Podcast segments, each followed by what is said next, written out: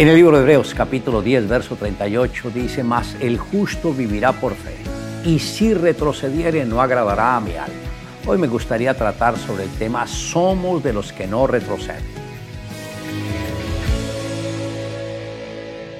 La Biblia es el libro de Dios y el error que muchos cometen al leerla es que pretenden filtrar las verdades eternas a través de la lógica de sus propios conceptos sin darse cuenta que en ella radica el poder para no avanzar y no retroceder. En el libro de Hebreos capítulo 10 versos 38 y 39 dice, más el justo vivirá por fe y si retrocediere no agradará mi alma, pero nosotros no somos de los que retroceden para perdición, sino de los que tienen fe para preservación del alma los siervos de Dios aprendieron a depender de Dios a pesar de las circunstancias por las que tuvieron que pasar. Y esto los llevó a que su dependencia de Dios fuese genuina. Los que retroceden pueden quedar como la esposa de Lot convertidos en estatuas de sal. Pero aquellos que son de la fe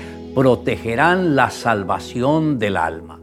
Cuando llega la certeza por medio de la fe, no hay lugar para que la duda o el temor venga a ellos, pues el Espíritu de Dios nos da una paz tan especial que el anhelo del corazón lo podemos acariciar de antemano a través de la fe. La fe cambió la naturaleza de muchos de los siervos de Dios, o como lo explica una mujer llamada Ruth, que no era parte del pueblo de Israel, se convierte en la abuela del rey David o como una joven aldeana llamada Esther se transforma en la reina del imperio de Persia y llevar protección a todos los de su nación, revirtiendo un decreto de muerte que había contra ellos determine en su corazón amar a Dios y servirle con todas las fuerzas de su alma. Si usted se esfuerza por engrandecer la obra de Dios, Dios moverá sus ángeles para bendecir su vida y proteger su descendencia. El avance de la ingeniería automotriz permitió la construcción de motores cada vez más potentes, obligando a los fabricantes a mejorar el chasis y la tracción de las ruedas en sus vehículos. Estos cambios se fueron dando desde los primeros automóviles que salieron en circulación usando sistemas de correas para generar movimientos en las llantas, pero se rompían con facilidad debido a los cambios de velocidad.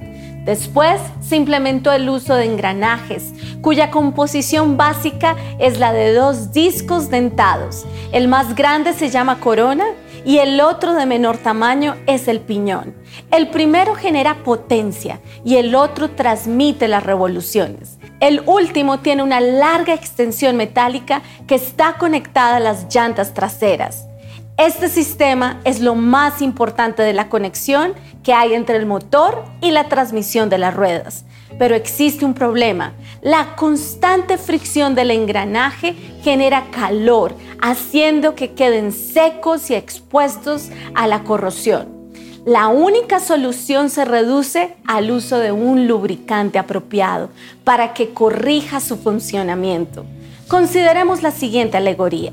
Supongamos que Dios es el motor que mueve todo, Jesús el engranaje, corona, y el otro la iglesia, piñón.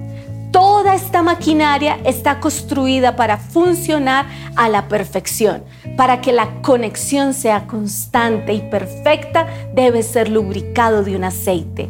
Así como la tracción de un automóvil necesita aceite, nuestra vida necesita del Espíritu de Dios para que en Él todo funcione como un engranaje perfectamente alineado.